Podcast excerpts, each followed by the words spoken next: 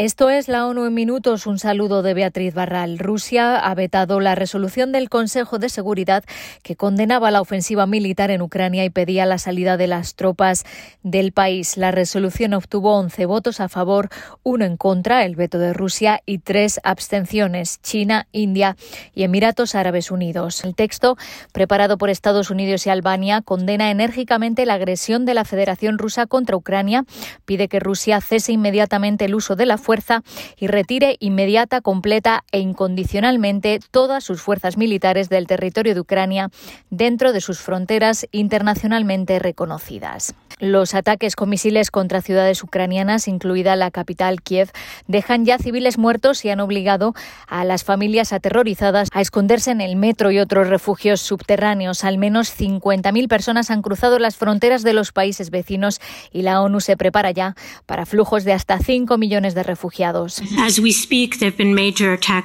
En este momento se están produciendo importantes ataques en Kiev que han creado un mayor miedo y pánico entre la población, con familias realmente asustadas que se trasladan junto a sus hijos a los metros y refugios. Y este es claramente un momento aterrador para los niños de todo el país, dijo Ashan Khan, la directora de UNICEF para Europa y Asia Central. La Oficina de Derechos Humanos de la ONU confirmó que ya han muerto y resultado heridos más de 100 civiles.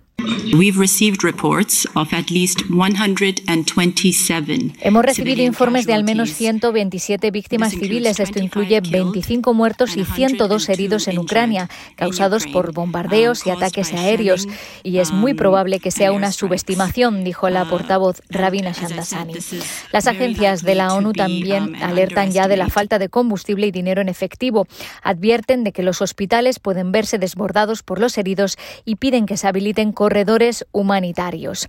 ACNUR confirmó que también ha comenzado el desplazamiento masivo de familias. Unos 50.000 refugiados han huido del país en menos de 48 horas, la mayoría hacia Polonia y Moldavia y muchos más se dirigen a las fronteras.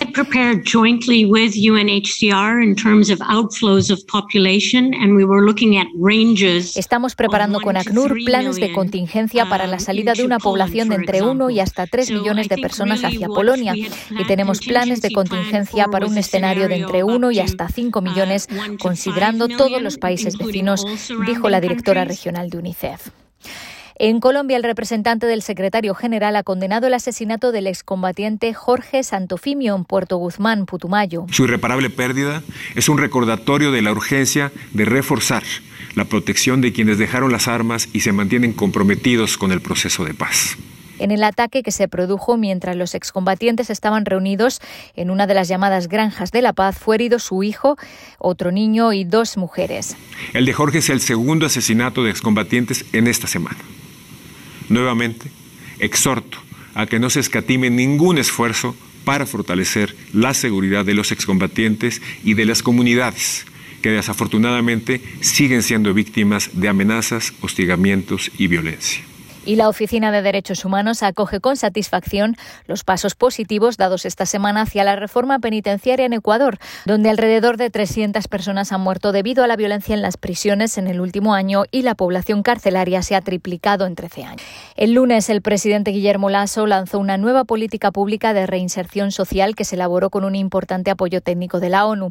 El presidente también ordenó la liberación de cerca de 5.000 presos en un intento de reducir el hacinamiento en las cárceles. La Oficina de Derechos Humanos espera que la nueva política se oriente hacia la prevención del delito, que se ajuste a las normas internacionales y que inspire reformas en otros países de la región que se enfrentan a retos similares.